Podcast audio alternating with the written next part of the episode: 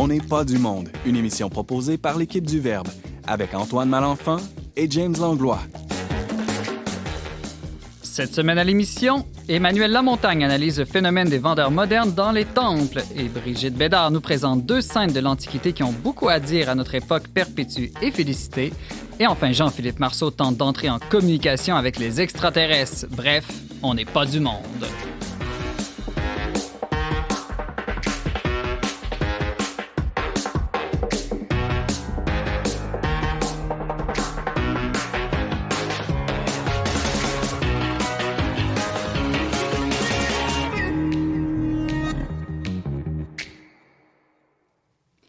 Bonjour à tous, bienvenue à votre magazine Foi et Culture. Ici Simon Lessard en remplacement d'Antoine Malenfant et je suis en compagnie du déstabilisant James Langlois. Bonjour James. Euh, salut Simon, euh, l'organisateur.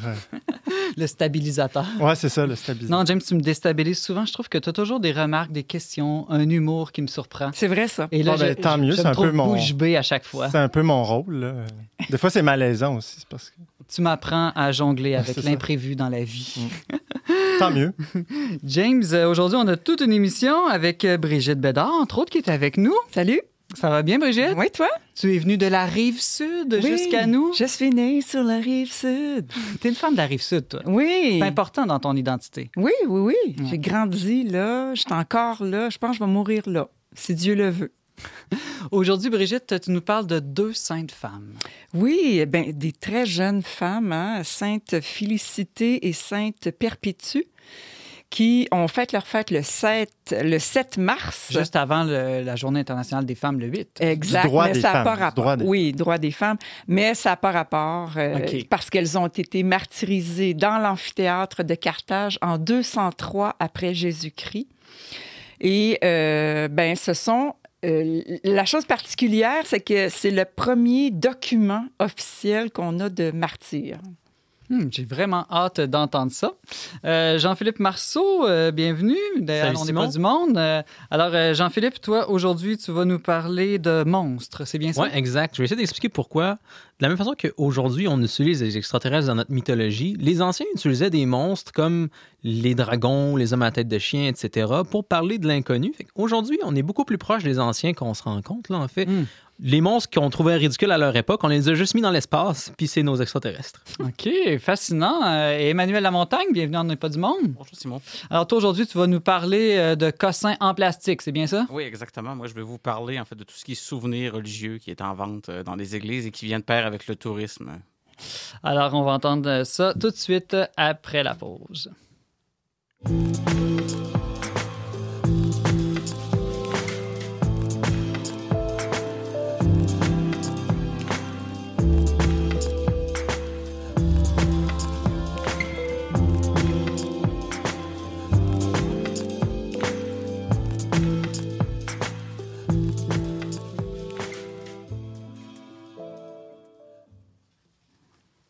Collectionneur lui-même de bébelles, de bibelots et de babioles, le chroniqueur et doctorant en histoire de l'art Emmanuel Lamontagne a toujours été un peu perplexe devant ces étals qu'on voit parfois à l'arrière ou en marge des lieux de culte.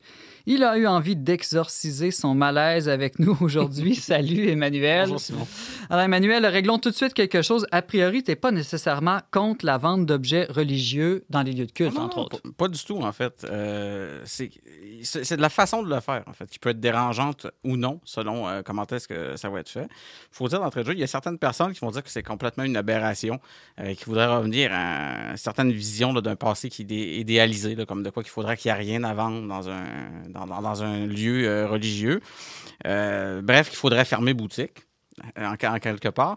Euh, mais la réalité, c'est que penser comme ça, c'est nager en plein fantasme. On, va se le dire, parce que les, euh, paroisses, les églises euh, qui, qui font ça, ou tout lieu de culte, ça peut être en dehors du monde chrétien aussi, euh, euh, il y a un apport financier important qui est à aller chercher. Donc, il y a une nécessité financière pour ne serait-ce que financer justement à réparer le toit ou l'évangélisation ou peu importe là, le cours de, cours de catéchèse. Puis aussi le fait que dans un monde où le tourisme est en constante augmentation, enfin du moins dans un monde pré-pandémique où le tourisme était toujours en constante euh, augmentation, c'est euh, rêvant couleur là, de penser que ça va aller, euh, ça va aller en, en diminuant. Euh, donc, ce qu'il faut faire, c'est trouver une façon que tout ça se soit, euh, se soit mis euh, adéquatement. Donc, il y a différentes euh, manières euh, présentement là, euh, qui vont être. euh, donc, on peut peut-être. C'est ce que j'allais dire. là. Il y a différents cas de, de figures, de manières d'intégrer, euh, disons, la vente ou l'achat de, de, de- C'est ça. Dans, dans de souvenirs ou de matériel religieux.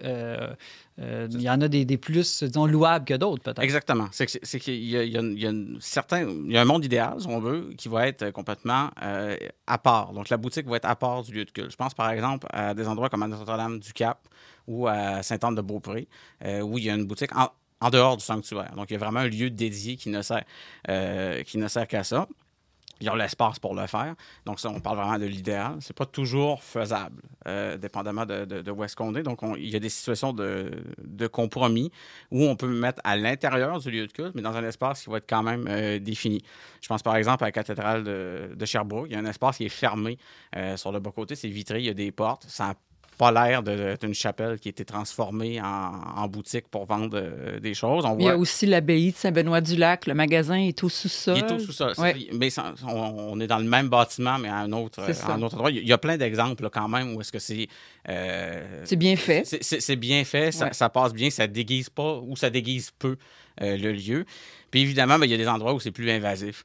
Euh, Là-dedans, là, je pense par exemple à la cathédrale Notre-Dame de Québec, euh, où on a euh, une chapelle qui est près du narthex, donc tout de suite à l'entrée de l'église, une ancienne chapelle avec une piéta immense, une sculpture qui est en arrière avec des étals euh, en verre où on vend un peu toutes sortes de, Ah. euh, de gugus euh, aux touristes. Il y a quelques années, on a même ajouté une autre boutique à l'arrière de la cathédrale dans une ancienne sacristie, euh, où il y a même un hôtel qui était dédié à Saint-Vincent-de-Paul qui a été détruit pour mettre. Es-tu Euh, déjà allé à la co-cathédrale Saint-Antoine de Padoue à Longueuil sur le chemin Chambly? ça- ça- Hey, je allé Il y a un Brigitte. distributeur de lampions. Hein? Je te dis, tu mets ton argent, il y a le lampion qui tombe, tu sais, comme les machines à chips, là. Puis là, le lampion sort, toi. Ben, ça, euh, j'ai vu ça en Europe, moi. Les, les, les distributeurs à l'emploi, Ouais. Puis on m'a expliqué. Dans l'église, J'étais un peu perplexe, mais on m'avait expliqué que c'était pour pas se les faire voler qu'ils avaient fait. Ah ouais? qui avait, euh, euh, mis ça. Donc, euh, bref, la boutique en soi n'est pas un problème. Euh, ce qui dérange, c'est l'emplacement.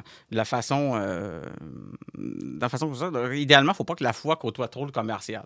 On peut, on Hmm. peut, on peut, on peut dire ça comme ça. Donc, de que- même qu'il y a une séparation normalement entre l'Église et l'État, toi, tu penses qu'il devrait en avoir une aussi peut-être entre le religieux et le commercial. Exactement. Donc, euh, au, moins dans, au moins dans les espaces physiques. Euh, parce que c'est l'image, en fait, euh, que ça envoie. Ça envoie une mauvaise image, justement, de vendeur dans le temple. C'est une critique qui va arriver souvent quand on travaille dans le milieu du tourisme religieux. Euh, c'est quelque chose que les gens vont se faire dire là, régulièrement. là. En Pour, avoir, pour avoir travaillé, là, dans, dans- Mm. pour avoir été guide moi-même dans certains endroits, c'est quelque chose qu'on se faisait dire euh, de façon régulière. là. Aussi, Emmanuel, j'imagine que c'est pas juste une question de lieu, mais c'est une question aussi des objets eux-mêmes, de qu'est-ce qu'on décide de, vendre. Oui, c'est ça. Il y, a, il y a vraiment une, une différence. En fait, il y a deux, deux écoles là, là-dedans, si on veut. Euh, il y a un peu, euh, Brigitte l'a mentionné à Saint-Benoît-du-Lac, où ça va être plus axé sur des produits qui vont être produits euh, par l'abbaye, donc par les moines, le fruit, le, le fruit du travail des terres, là, du, du cidre, confiture, euh, ainsi de suite, qui est quelque chose, c'est vieux. C'est vieux comme les abeilles, en fait. Ça, ça fonctionnait déjà comme Vieux ça. comme les moines, je sais pas. Ben, euh, non, c'est plus vieux que les moines. Mais il y a quand même une énorme euh, librairie, là. d'ouvrage. Ouais. C'est ça. Il y a, d'autres choses, mais disons que le- euh, pour un monastère, de vivre du fruit de son travail, ça a toujours. louable. Ça a toujours fonctionné comme ça. A- comme je disais tantôt, il y a une réalité euh, financière là, en arrière. Il faut, se finan- faut se financer quelque part. Mm. Mais ce qui est peut-être plus euh, matière à discussion, c'est le- ce, que j'appelle affectueusement le, le- le paquet de bondieuserie euh, qui va être à vendre dans ces endroits-là. Là, souvent, euh, donc on parle d'image pieuse, statuaire, chapelet, médaille, bon, ainsi de suite. Euh, Des chapelets de toutes les couleurs et de toutes les formes. et glow in the dark Ah, là, en plastique. On a tout eu dans nos cours Ben, de ben, catéchèse. les aime, on Le summum des chapelets, c'est à Medjugorje, là. si tu veux te magasiner un chapelet, t'en as pour au moins une heure. Donc, c'est ça. Souvent, ça a toute l'air à sortir du magasin à 1 Mm. ces trucs-là, mais vendus à des prix euh, ultra euh, sur les stéroïdes, là, euh, dignes de- des- quartiers euh, les, les- les plus touristiques. Euh, et, et kitsch, là, souvent, il faut le dire. Euh, là, j'ai l'air à chialer euh, beaucoup. Là. Je suis censé être le public cible en plus pour ça. Moi, comme tu dis, je, je- je fais mon doctorat en histoire de l'art, euh, principalement sur le, le- le monument religieux. En Ben, justement, tu es le public spécial. cible pour trouver, avoir un goût esthétique. exa- Mm. Ouais, c'est peut-être ça le problème. Mais bon, Emmanuel Lamontagne, euh, justement, tu dis que tu as l'air de, de chialer, mais euh, qu'est-ce que tu proposes? Qu'on vende des produits artisanaux faits main par des artistes à 100 la pièce, 1000 la pièce? Est-ce que c'est pas un peu méprisant pour les gens plus pauvres? Non, de non, non. Ne pas leur donner accès quand même à des outils qui peuvent les aider dans leur, dans leur vie de foi? Non, en fait, euh, ce que je propose, en fait, c'est de revenir euh, un produit qui peut être quand même fait de façon industrielle. Parce qu'on va, on- dans le fond, si c'est fait souvent un peu cheapette, ces choses-là, c'est que c'est fait de façon industrielle. Puis, je ne suis pas le premier qui réfléchit à ça. dès les débuts de l'industrialisation, euh, je pense par exemple à, à l'étonnant du mouvement Arts and Craft en Angleterre. Donc, comme euh, Ruskin, euh, John Ruskin et William Morris, euh, qui avaient, eux, déjà observé au 19e siècle, dès les débuts de l'industrialisation, une baisse de la qualité euh, qui est un peu inhérente, parce que justement, l'artisan euh, n'aura pas, va toujours avoir quelque chose de meilleure qualité, quelque chose qui est fait en série et qui est fait en masse. Mais ceci dit, le produit de masse ne veut pas nécessairement dire mauvaise qualité non plus. Tout dépend comment est-ce que c'est conçu et dans quel but est-ce que c'est conçu. C'est-à-dire, euh, est-ce qu'on va faire un, un produit de piètre qualité qu'on sait que ça va euh, tomber en lambeaux euh, dans, dans- presque dans la seconde ou on veut créer quelque chose qui va durer dans le temps? Hmm. Euh, et si on y va avec quelque chose qui dure, justement, ben là, on, euh, l'objet en soi devient même un, leg possible d'une, gé- d'une génération à l'autre. Je pense que l'exemple le plus simple à prendre avec ça, euh, c'est au niveau euh, du bâtiment, en fait. C'est dans l'architecture, il y a de quoi s'inspirer là-dedans. Si on prend, par exemple, le Panthéon à Rome, euh, qui a été construit en, entre, 16 en- entre 113 et 125 de notaire, qui, qui est un temple romain, qui a Mhm. été réutilisé comme une église euh, à partir en- de 609, ben, c'est toujours en usage, toujours un lieu de culte. Donc, c'était conçu à la base comme Mais c'est plus le même culte, par contre. non, c'est plus le même culte. Mais l'usage, en fait, euh, ça change pas grand-chose. J'oserais j'oserais dire dans la perspective où euh, l'idée, c'est de projeter dans le temps. C'est de faire quelque chose qui, qui va servir, qui va rester. Euh, la, puis la même logique peut s'appliquer euh, aux objets. Euh, donc, c'est-à-dire que si l'objet devient est bien conçu, ça passe d'une génération, peut même devenir quelque chose qui se passe d'une génération à l'autre. Puis là, la personne qui va avoir justement la statue, la médaille, le chapelet ou peu importe l'objet, en plus d'être un support dévotionnel, va devenir quelque chose euh, qui va rappeler un souvenir, de- Un héritage. un héritage d'un parent, d'un grand-parent, d'un- d'un d'un- d'un grand. Moi, par exemple, j'ai un, j'ai un chapelet qui me vient de mon grand-père. Euh, Là-dedans, ben, il y a une valeur ajoutée à un chapelet, évidemment, que j'a- j'a- j'aurais acheté ou que j'ai eu à catéchèse en, plastique cheapette qui a pété dans la semaine, là, Mais tu- petit. Tu disais production de masse n'égale pas nécessairement de mauvaise qualité, Mhm. mais en même temps, tu peux produire en masse, mais si tu veux rajouter de la qualité, tu vas prendre des matériaux plus nobles, donc ça va coûter nécessairement un peu plus cher. C'est sûr qu'il ben, il y a un milieu, en fait. Oui, Il y, a- y y un milieu entre euh, l'objet qui est conçu à usage unique, un peu, si on veut, et quelque chose qui serait conçu dans une perspective euh, de long terme. C'est un peu ça, justement, ce que l'Arts and Craft euh, proposait là, déjà.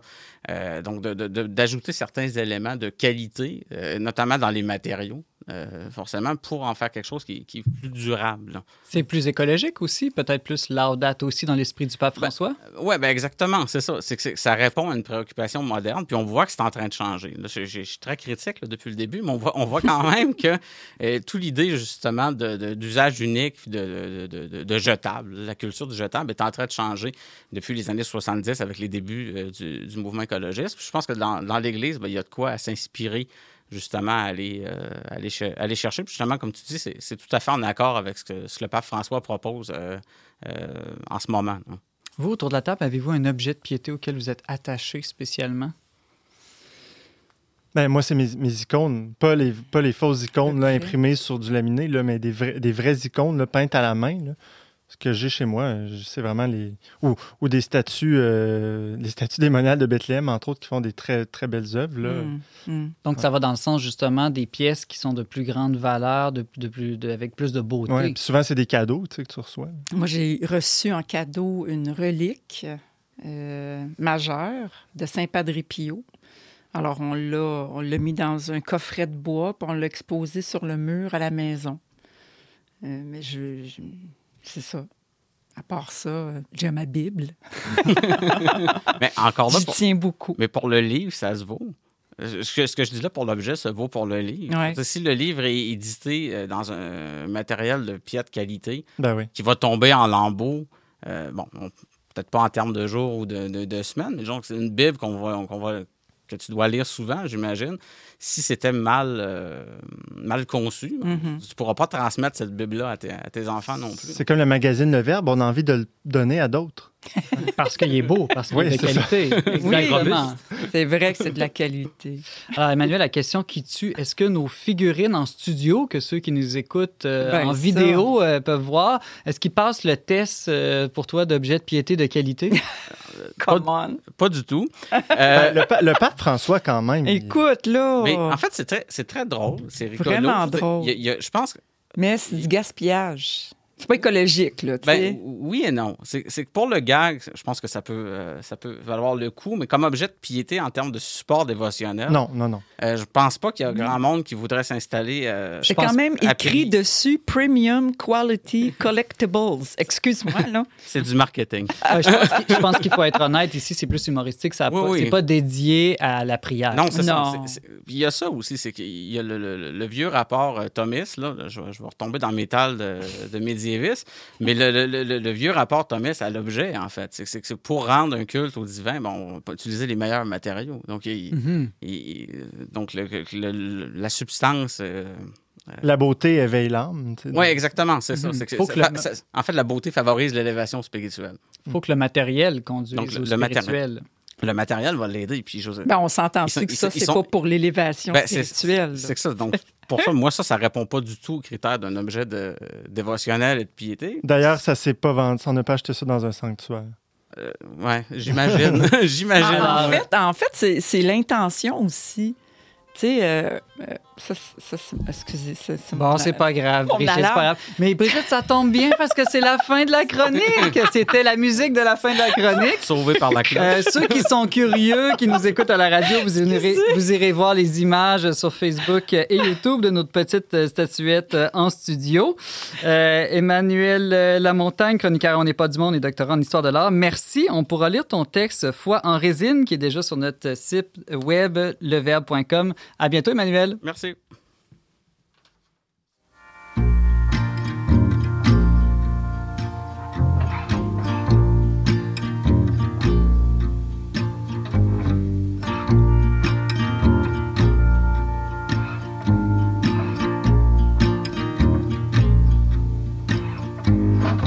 Jacob Rose stood in his kitchen, cleaning a knife, wondering what it would be like to plunge that knife into anything.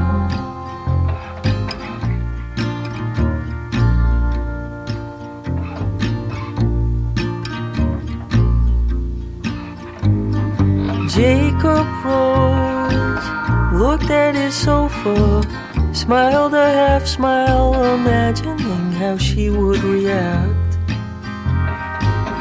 to a bunch of holes in the cushions.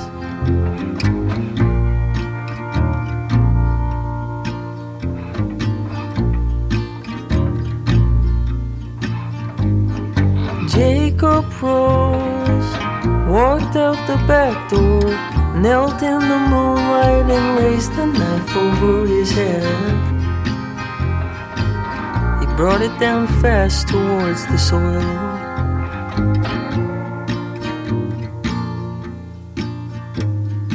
Jacob rose, his hand was on fire. The knife hit a rock, and his palm slid down the blade. He looked around and he saw no one.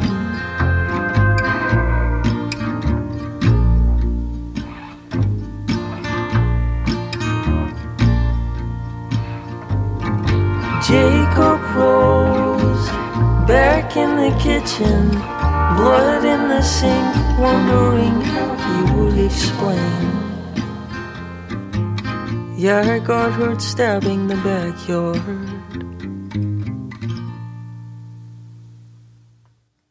Vous êtes avec Simon Lessard à la barre d'On n'est pas du monde. On vient d'entendre Jacob Rose de l'auteur, compositeur, interprète et multi-instrumentiste saskatchewanais Andy Schaff. Plus souvent qu'autrement, les histoires et légendes qui nous parviennent de l'Antiquité mettent en scène des hommes. Ou quand il y a des femmes, leurs rôles sont secondaires et dépendants. Aujourd'hui, notre chroniqueuse Brigitte Bédard voulait nous présenter le récit de deux femmes assez extraordinaires qui est parvenu jusqu'à nous. Salut Brigitte. Salut. Alors, euh, dis-nous, t'as trouvé un papyrus dans une jarre où tu vas nous raconter la vie de grandes princesses égyptiennes ou de déesses grecques? Non, ce sont des simples femmes africaines du, euh, du nord de l'Afrique, en Tunisie, à Carthage, en fait. Comment elles s'appellent? Elles s'appellent euh, Perpétue et Félicité. Perpétue était issue du milieu euh, de l'élite, si je peux dire, une femme cultivée. Et on croit que euh, Félicité était sa servante, mais en fait, il y a très peu de documents qui le prouvent. Donc, on... Mais on sait qu'elles sont mortes ensemble, qu'elles ont été incarcérées ensemble. Euh, donc, en 203, à Carthage, euh, elles sont, euh, on, on célèbre leur fête le, 5 ma- le 7 mars euh, dans l'Église catholique, Mhm. mais le 1er février dans l'Église d'Orient. Et pourquoi, Brigitte Bédard, euh, selon toi, c'est vraiment intéressant de se replonger dans la vie de, de- de ces femmes-là? Ben, pour moi, ça a été des, ce sont des modèles de femmes, des femmes fortes. D'ailleurs, euh, Perpétue, euh, avant de... Ce qui fait que c'est si original et si passionnant, c'est que Perpétue, dans la prison, a écrit un journal de captivité.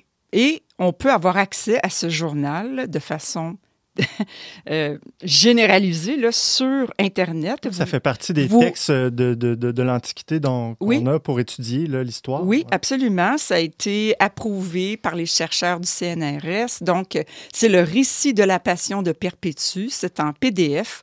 Vous irez lire ça. C'est C'est passionnant. Non, pas tellement, pas tellement long. Euh, puis je vous dirais que c'est fascinant. Je me demande comment ça se fait qu'il n'y a pas eu un film là-dessus. Ben. Ça ferait un beau péplum. Hey, J'allume, là, mais le 7 mars, là, c'est la fête d'Antoine, notre animateur. Non! Ben oui, qui s'est place qu'il soit pas là aujourd'hui. Peut-être qu'il est en train de célébrer sa fête, Ouais, c'est justement. Il est en vacances. Alors, l'idée, c'est qu'elles ont été euh, arrêtées, incarcérées. Euh, Félicité va accoucher euh, en prison et perpétue un petit bébé naissant à peine. Euh, mais euh, d'ailleurs, c'est une des choses qui a le plus scandalisé les gens qui étaient dans la foule, même si la foule voulait leur mort à tout prix, tu sais, ça scandait, euh, puis ça riait d'eux, hein, parce que les chrétiens dérangeaient. Hein? Euh, Perpétue était probablement catéchumène, c'est ce qu'on croit. Et on dit que euh, y a un païen qui, euh, qui critique les chrétiens qui s'appelle Minucius Félix, qui écrivait que les chrétiens n'avaient pas de bon sens et tout ça. Et lui, il dit, euh, vous, il s'adresse aux chrétiens, il dit, vous ne vivez même pas, vous ne vivez pas comme tout le monde. Alors, en fait, les chrétiens de l'époque vivent vraiment, on parle de, de 203 là, ici, donc ils vivent vraiment comme en état de rupture par rapport à leur société qui est tout à fait païenne. Donc, euh, tu sais, quand elles étaient incarcérées avec tous les autres, euh, ben, la, prison donnait sur la rue hein, avec les barreaux. Donc, les passants les regardaient, riaient d'eux, leur crachaient dessus, euh, ou compatissaient, regardaient. Bon, en tout cas. Et euh, Félicité, quand elle accouche, on rit d'elle parce qu'elle souffre et tout ça. Donc, c'est épouvantable. Mais quand Félicité et Perpétue sont lancées dans l'amphithéâtre, Félicité vient d'accoucher, ça fait trois jours. Elle a demandé à Dieu, ça c'est tout écrit dans le, récit de Perpétue, elle a demandé à Dieu d'accoucher avant le temps pour pouvoir justement euh, euh, sauver son bébé parce qu'on n'acceptait pas les femmes enceintes. Hmm. Donc, mais elle venait d'accoucher et elle était évidemment euh, dans sa montée de lait, n'est-ce pas? Ça faisait trois jours. Donc, il y avait du lait qui, qui coulait de ses seins et ça, ça l'a scandalisé les, les spectateurs. Donc, parce qu'on les avait mis... euh, avec leurs vêtements comme ça dans l'amphithéâtre.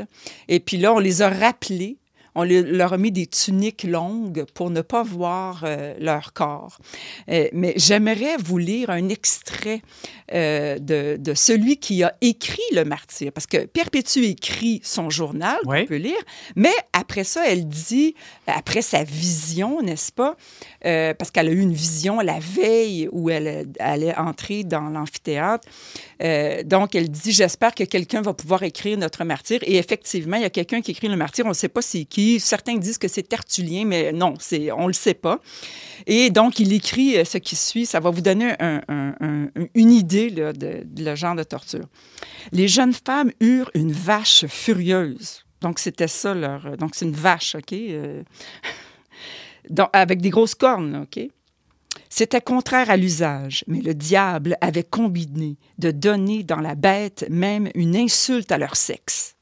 Déshabillés et enveloppés de filets, on les fit avancer. Le public fut soulevé de honte en voyant cette jeune femme si frêle et l'autre récemment accouchée, dont les mamelles laissaient tomber des gouttelettes de lait. Il fallut les ramener et les couvrir de tuniques flottantes. La première, Perpétue, fut jetée en l'air. Elle retomba sur le dos. À peine assise, voyant sa tunique déchirée sur le côté, elle la ramena pour se couvrir la cuisse, plus soucieuse de la pudeur que de la douleur. Puis elle prit une épingle et rattacha ses cheveux dénoués. Il était indigne d'une martyre de souffrir les cheveux en désordre, sous peine de paraître pleurer à l'heure même de son triomphe. S'étant redressée, elle vit Félicité étendue. Elle vint vers elle, elle lui tendit la main, l'aida à se relever. Toutes deux se retrouvèrent donc debout, mais la cruauté du public était assouvie et on le fit sortir par la Porta Santa Vivaria. Donc, C'est intense. c'est cru, intense, mais c'est comme ça tout le long, je vous le dis, là. Et tout le long. Là, je le vois, t'es ému. Ah, c'est ça vraiment. comme Ben, ça? ça m'émeut parce que, pour moi, euh, dans la vision qu'a eue Perpétue la veille, OK? Savez-vous c'est quoi sa vision? Elle entre dans l'amphithéâtre et elle est euh, dévêtue et elle se regarde et elle est un homme. OK? Et on lui donne une armure. Elle se transforme en gladiateur et elle s'en va battre le démon. C'est une Jeanne d'Arc de l'Antiquité. Écoute, moi, là, je lisais ça, je disais, ça, pour moi, c'est une femme, une chrétienne. Pourquoi je l'admire? Parce que je me dis, le jour de ma mort, j'espère avoir la foi comme ça. Parce que quand ils l'ont rentrée, quand ils l'ont ressortie par la Porta Santa Vivaria, là, elle est allée encourager ceux et celles qui étaient là, qui attendaient la mort. Elle était blessée, là. Puis elle disait, ne perdez pas la foi, je vais gagner cette couronne. Et dans sa vision, elle gagne le combat à, l'épée, justement. Elle gagne la couronne de la victoire. Et tout le monde, elle, entraîne dans le champ tous les prisonniers qui sont là. Puis, euh, bon, après, elles vont les retourner le lendemain. Et elle va elle-même guider le glaive de son, son, son, bourreau. Elle va prendre son glaive parce qu'il l'a manqué. Il, il lui a euh, euh, transpercé la, la poitrine, puis elle a hurlé. Puis là, après ça, elle reprend son glaive et elle lui monte son cou en voulant dire c'est là qu'il faut que tu me, que tu me C'est tues. baveux un peu. hein? Écoute, c'est euh, c'est épique. Et je me dis, ben, puis elle n'a même pas eu conscience. hein. Elle était en extase pendant qu'elle a été euh, projetée par la vache. Là. Quand elle est revenue à elle, par la suite, elle a dit, et puis cette vache, est-ce qu'elle va venir? Elle se, ne, euh, se rappelait même plus qu'elle avait été projetée par la vache. Donc, c'est une femme qui euh, était, euh, c'est une mystique. Et c'est un modèle, et je dirais même que c'est la patronne de tous les âmes du purgatoire. C'est une, c'est quasiment une euh, des, des, premières saintes au ciel avec le bon larron, si tu veux. Donc, je pense que Saint-Étienne. Euh, Sainte-Étienne, oui, effectivement, et elle est la sainte patronne des troupeaux de vaches. C'est assez Ah noble. ouais, OK. Bon, c'est assez Moi, je les- humble je comme connais. patronage. Je la Mais- connais plus comme celle qu'on nomme, entre autres, dans la prière eucharistique numéro 1 du canon Mais il y, a romain. un, il y a un beau rosier aussi qui s'appelle euh, Félicité Perpétue, Ah, c'est- qu'on pourrait se procurer. C'est quoi un rosier? Euh, les rosiers, là. Des roses, s'appellent, James. euh, tu sais, les rosiers Ah, Bourbon. Ils Ah. s'appellent un rosier Bourbon. Eh bien, Eh bien, c'est le rosier euh, Félicité Perpétue qui a des petites roses. Donc, si ça vous tente de, de- d'en, d'en acheter chez vous, de vous poser un beau rosier. Mais c'est ça, c'est des, des images de femmes fortes, des espèces de Jeanne d'Arc, Mm. euh, où tu dis, ben moi, à l'heure de ma mort, est-ce que je vais mm, jusqu'à la fin, comme dit Saint Paul, jusqu'au bout? euh, euh, persévérer jusqu'au bout, euh, malgré la douleur, la peur. mais elle a été libérée, je dirais, de cette peur. Elle aurait eu tous les droits d'avoir peur. Mais non, on voit qu'elle n'a pas eu peur. C'est documenté, c'est incroyable. Donc oui, c'est un modèle de femme. euh, Extraordinaire. Mais Brigitte Bédard, ça me pose la question de notre manière de vivre la foi aujourd'hui. Euh, dans l'Antiquité, là, je lisais que ces, ces deux saintes femmes ont vécu sous l'empereur Septime Sévère, en tout cas tout un nom pour un empereur sanguinaire. Euh, mais euh, nous, aujourd'hui, est-ce qu'on n'est pas un peu rendu des chrétiens de Watt euh, de- ou de salon pour prendre une expérience? Une On peut pas vraiment se comparer. Là. on ne peut pas vraiment se comparer.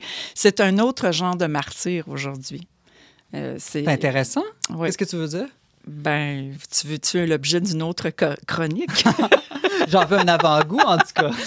Ben, je dirais que c'est un martyr un peu différent. Ça- on n'a plus, on n'est plus appelé, en tout cas, en général. Ça dépend où dans le monde, évidemment. Voilà, c'est pour ça que je dis qu'en général, pas appelé au martyr de, de- dans des arènes, mais autrement. Euh, comment se mettre euh, à nu, comment vraiment témoigner. Euh, tu sais, c'est, ça aujourd'hui. Je pense, je pense à Chantal Delsol, ça me vient à l'esprit dans son dernier ouvrage dont j'oublie le nom, mais elle parle qu'aujourd'hui, le chrétien doit montrer l'exemple et témoigner. Euh, c'est plus le temps de partir des théories, c'est plus le temps de parler de morale. Non, c'est le temps d'être et de témoigner par l'être. Donc, la façon que je vis, je suis comme eux autres aussi. Je vis en rupture avec ma société. Ça, je peux. je pense qu'on. On- c'est facile de le dire. Tu sais, toutes mes. mes En rupture, mais en même temps, avec un grand amour, le Ben oui. désir de, de Mais faire oui, connaître Dieu, absolument. le Christ. On n'est pas du monde, mais on est dans le monde. Bien, on-. On, on pourrait dire aussi que ben, c'est ça, on est plus faible que ceux de l'Antiquité, puis ça nous garde dans la ouate ici au Québec, puis c'est correct comme ça. là. Non? Parle pour toi, James. Je pourrais dire ça, mais je suis pas prête à dire qu'on est dans la ouate. C'est c'est un peu péjoratif. Non, mais quand on compare à ça, là, Mais oui. Mais c'est pas tous les chrétiens qui sont morts comme ça non plus à l'époque. Tu comprends? non, non. Euh, à l'époque, quand tu devenais chrétien, tu savais que tu allais te faire tuer. Là. C'est sûr Alors, que si à se ce faire niveau-là- baptiser voulait dire qu'on avait une chance sur deux d'être torturé, euh, on y penserait sérieusement. hein. Voilà. Alors, si c'est. il faut rappeler que ça, ça existe ailleurs dans le monde. Euh, oui, voilà, ça existe ailleurs dans le monde. tu sais. Je pense que le- cette année, les chiffres, c'est que c'est vraiment, c'est encore les chrétiens les plus persécutés au monde. Là. Oui, c'est un, un autre monde. Ça se compare pas vraiment, mais oui, je pense que ces deux femmes-là euh, peuvent euh, vraiment être des modèles euh, pour les, la journée de la femme, pour le droit des femmes. Tu sais, bon. euh, mais moi, j'aime me rappeler, j'aime avoir ces femmes-là dans ma vie comme modèle qui me gardent forte dans la foi, tu sais. euh, avec deux ans après de, de pandémie qu'on vient de traverser, euh, je pense que euh, moi, j'ai connu des moments de ténèbres profondes. Puis si j'avais pas eu la foi, mes frères et sœurs autour de moi, euh, c'était sec, là, euh, cette année. Puis l'année passée, là, quand tu lis des histoires comme ça, ça te ragaillardit. Hmm. Ouais. En tout cas, merci Brigitte. Ça nous donne le goût d'aller lire ce récit de la passion de Perpétue et Félicité qui est disponible sur Internet, Oui, comme tu nous disais. facilement, euh, format PDF. Brigitte Bédard, chroniqueuse à On n'est pas du monde et à la victoire de l'amour, journaliste pigiste entre autres pour Le Verbe et auteur d'un deuxième livre à paraître dans quelques jours. Je me suis laissé aimer aux éditions Artage et Novalis. Tu nous parlais aujourd'hui des saintes martyrs Perpétue et Félicité, mortes à Carthage, dans l'actuelle Tunisie, le 7 mars de l'an 203. Merci Brigitte. Bienvenue.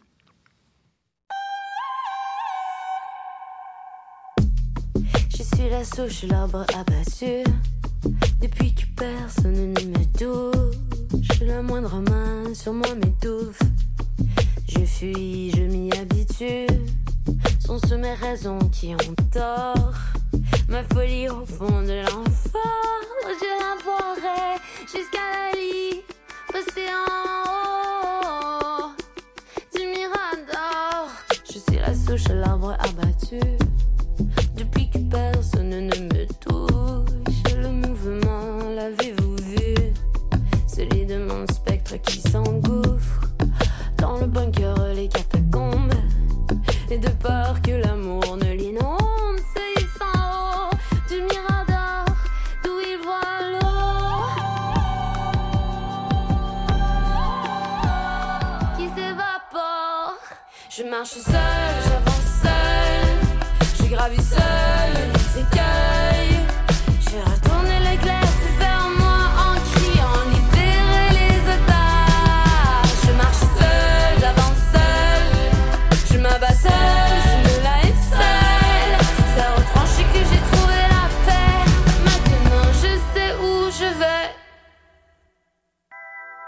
suis la souche, l'arbre abattu.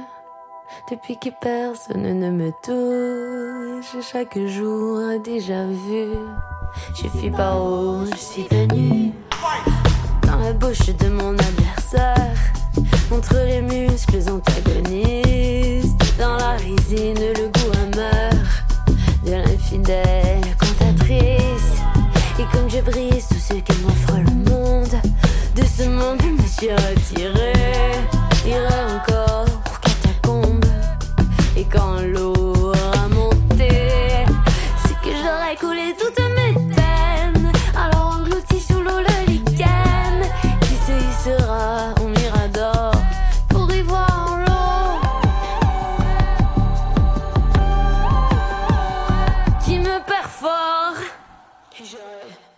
J'aurais- découvert dans le noir. Et j'aurais découvert sur le socle. Et j'aurais découvert le monde dans les saillies invisibles du roc. Emprisonné entre deux strates, j'aurais déversé mon histoire.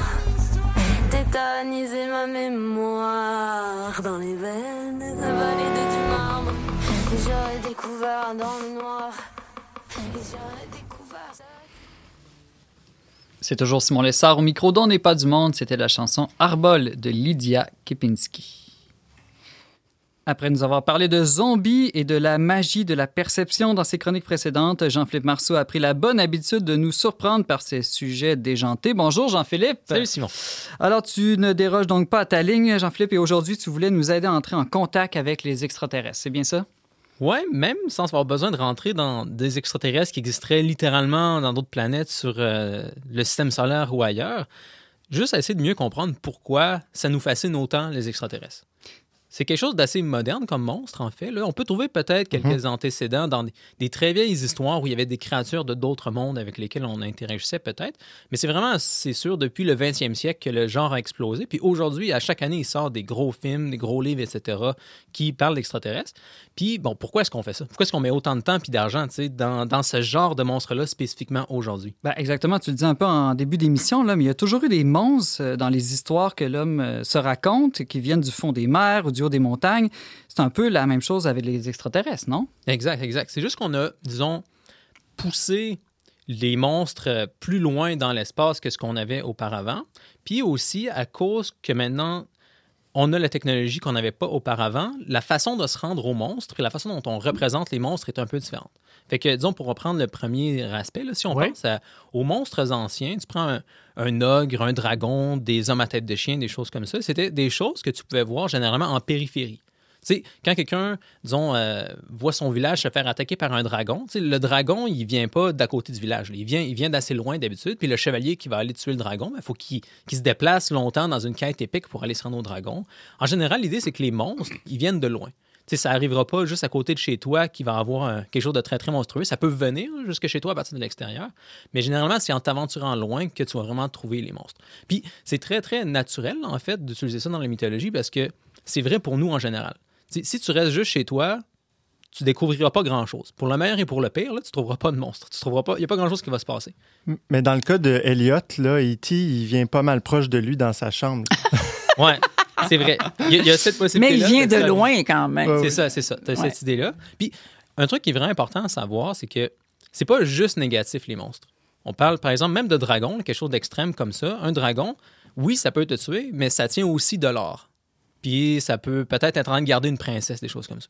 En général, les monstres, c'est des créatures qui sont potentielles, comme pour le meilleur et pour le pire. De la même façon que si toi, tu quittes ta maison aujourd'hui, plus tu t'éloignes loin, plus il peut se passer de choses, plus tu peux avoir des côtés positifs et des côtés négatifs à cette exploration-là.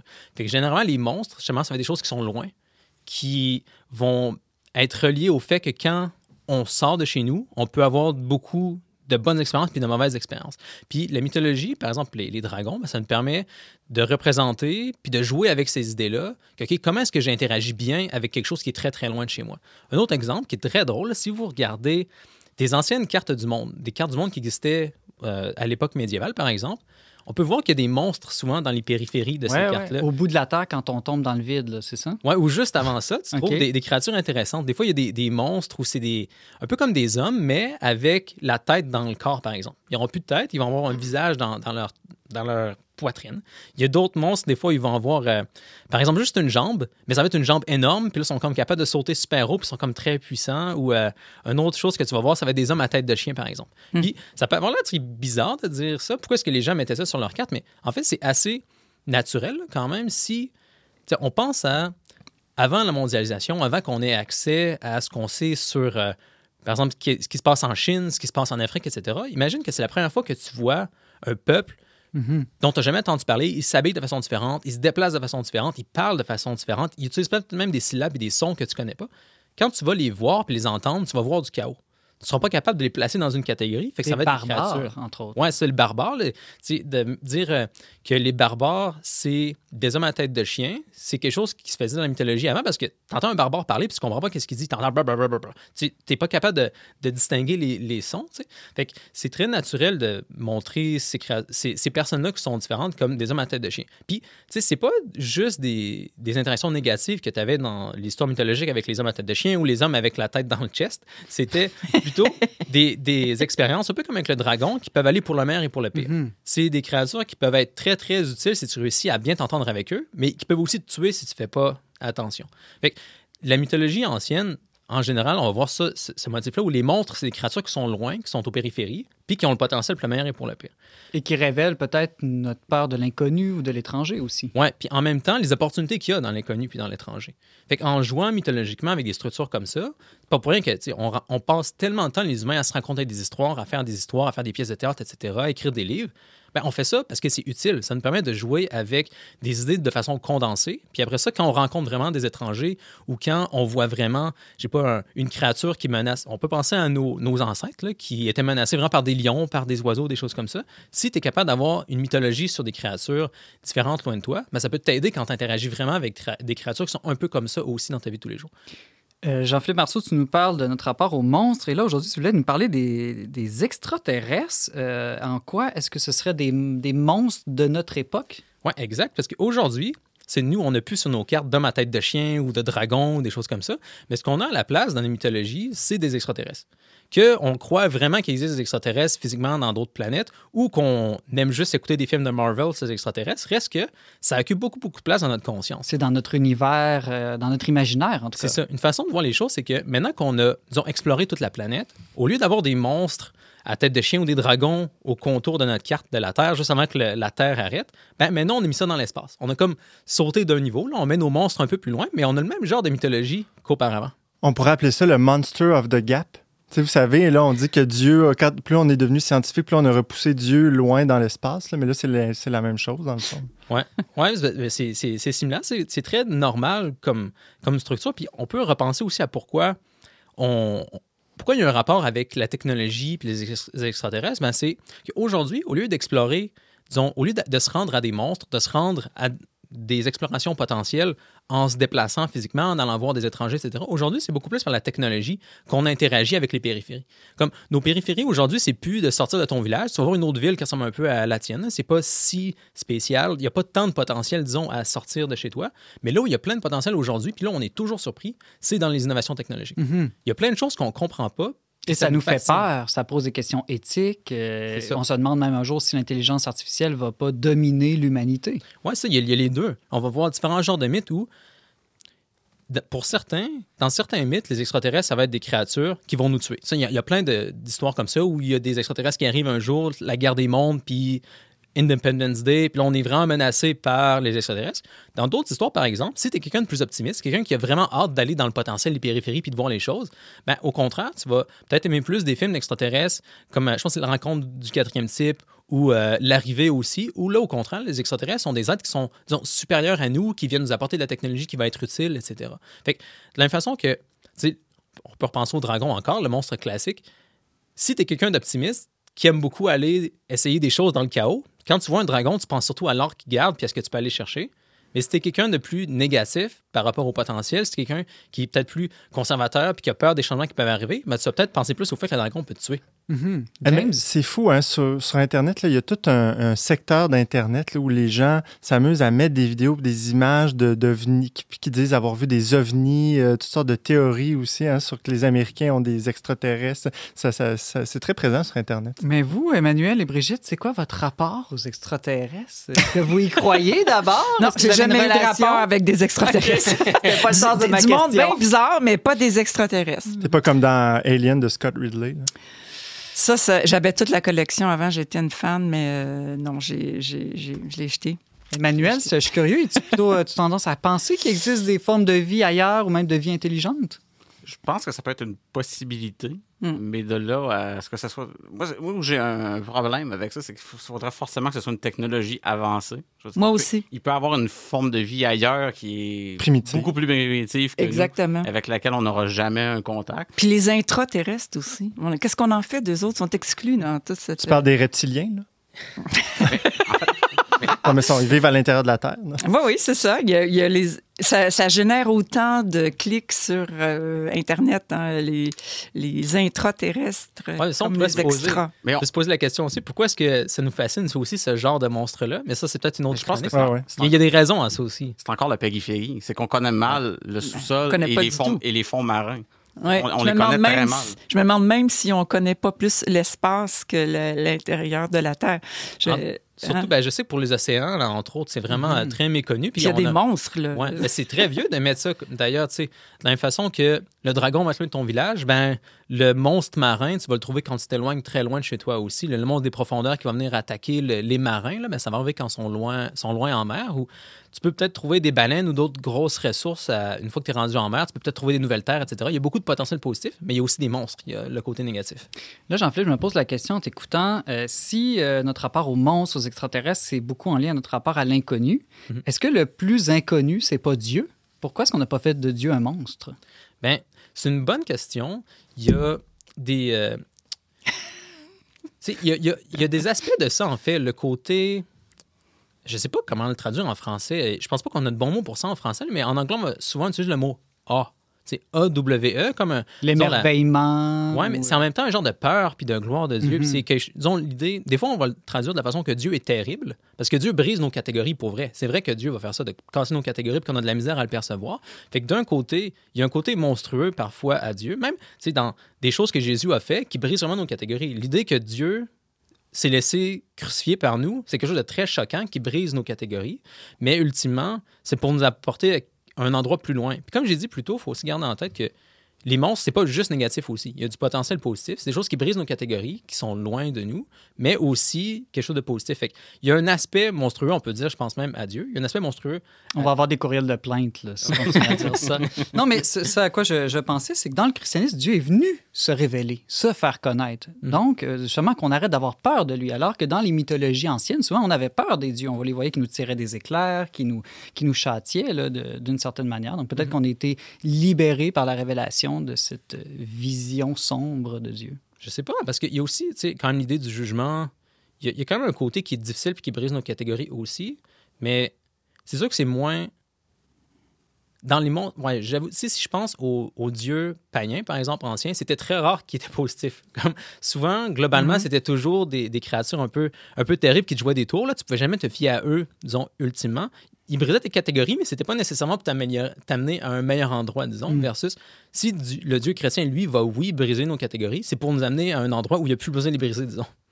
Il nous reste juste une minute, Jean-Philippe. Est-ce qu'on sait s'il y aurait un saint patron des extraterrestres? Ouais, ben on a le, le- le- le personnage de Saint Christophe, qui est un homme à tête de chien ou un géant. Ça dépend comment est-ce qu'il est représenté dans, euh, en Orient ou en Occident. Souvent, dans le, dans le christianisme oriental, il va être davantage un homme à tête de chien. Dans le christianisme occidental, il va être plus un géant. Mais l'idée dans les deux cas, c'est qu'il brise les catégories. Hmm. Puis, la légende de Saint-Christophe est assez intéressante, là, où c'est un personnage qui, qui joue des tours. Entre autres, il a joué un tour au diable. Parce que Saint-Christophe, ce qu'il voulait faire, c'était de servir l'homme le plus puissant du, monde, ou disons l'entité, la chose la plus puissante du monde. Fait qu'éventuellement, il a entendu parler du diable qui était très très fort. Allé voir le diable, il a servi le diable pendant un bout de temps jusqu'à temps qu'il voit que le diable avait peur du crucifix. Hmm. Puis là, il a demandé au diable, ben là, c'est de qui est-ce que tu as peur? Puis là, il a dû jouer un tour au diable. Le diable ne voulait pas y dire, parce qu'il était très content d'avoir Saint-Christophe de son côté. Fait que Saint-Christophe qui a dit, ben, si tu me le dis pas, je m'en vais de toute façon, puis je vais le chercher. Fait que le diable, il était comme mal pris, puis qui a révélé à Saint-Christophe que oui, ben, je vais te dire c'est qui, c'est Jésus. Fait que là, Saint-Christophe il est passé à la recherche de Jésus, puis ça a été des aventures encore, parce que après tout, c'est un homme à, tête de chien ou un géant, fait que trouver Jésus, c'était pas si évident. Il est allé dans un monastère, puis là, on lui a demandé de prier, on lui a demandé de jeûner, il était pas capable de faire ces choses-là parce que c'est un homme à tête de chien. Mais après ça, on lui a dit, ben d'abord, aide les gens à traverser la rivière qu'il y a là-bas. Parce qu'il est, très fort, il est très puissant, puis il est capable de se déplacer. Fait que il a, il a- fait ça. Il portait les gens sur ses épaules, traverser une rivière. Éventuellement, il y a un petit enfant qui est venu pour traverser la rivière. Puis là, Saint-Christophe a dit Ben oui, je vais te faire traverser. Il prend le petit enfant, traverse la rivière, passe pas chez le noyer parce que l'enfant, il est très lourd, contrairement à ce que Saint-Christophe s'attendait.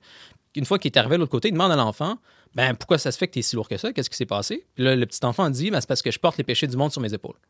Parce que le petit enfant, c'était Jésus. Fait l'idée du monstrueux, la personne qui est dans les périphéries, la rivière aussi, c'est lié à ça. Là. Pensez à nos ancêtres, c'était super dangereux. Il y a beaucoup de potentiel l'autre bord de la rivière, mais ça peut aussi te tuer. Ben, cette créature-là qui nous amène de l'autre côté, le monstre, il y a un côté dangereux à ça, à Saint-Christophe, qui est un homme à tête de chien, un géant, mais aussi il peut être bien utilisé. Il peut, ça peut être- Fait que les histoires comme celle de Saint-Christophe, ça nous aide à gérer, en général, le potentiel, quel qu'on peut intégrer, quel qu'on peut pas intégrer. Puis c'est pour ça que Saint-Christophe, c'est un peu le saint patron des monstres ou des personnes périphériques. C'est très intéressant. En tout cas, je vais me questionner sur euh, mon rapport aux monstres et aux, aux extraterrestres, je pense, dans la prochaine euh, semaine. Je pense que je vais me demander de qui j'ai peur ou de quoi j'ai peur. Euh, Jean-Philippe Marceau, contributeur et éditeur au blog de Symbolic World et collaborateur au Verbe. On peut d'ailleurs lire tes textes sur notre site web. Merci beaucoup d'avoir été avec nous aujourd'hui. Merci à vous.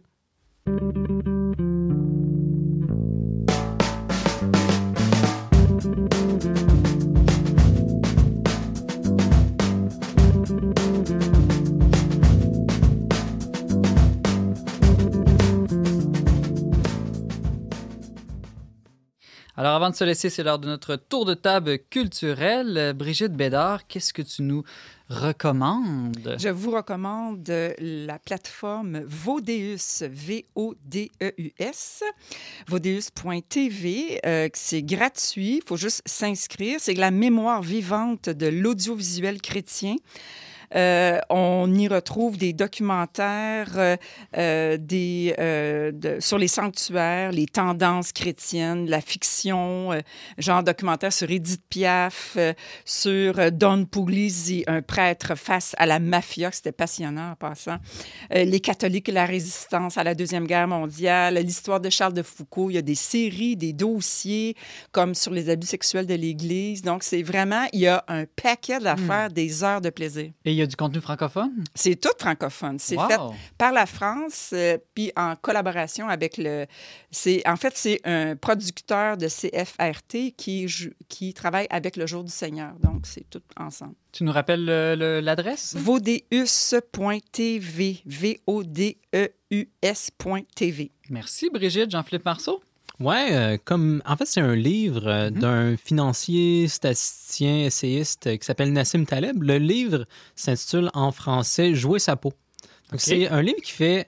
Il amène plein de. C'est un auteur assez drôle, coloré quand même, puis qui apporte des idées très traditionnelles de façon très, très choquante, disons, où essentiellement ce qu'il va faire, c'est justifier plein, plein de traditions de façon un peu statistique. Puis c'est quand même étonnant, il va dire des choses comme le fait que, disons, si tel professeur de psychologie n'est pas d'accord avec ta grand-mère sur telle chose, t'es probablement mieux de faire confiance à ta grand-mère parce que les croyances qui ont duré très longtemps sont testées par le temps, puis statistiquement, ils sont beaucoup plus avérés. C'est un- quelqu'un d'assez assez choquant, puis il va argumenter, entre autres, pour le bien fondé du christianisme, mais en évitant tous les débats métaphysiques, etc., juste comme par des façons purement statistiques. C'est quand même intéressant comme genre d'argument.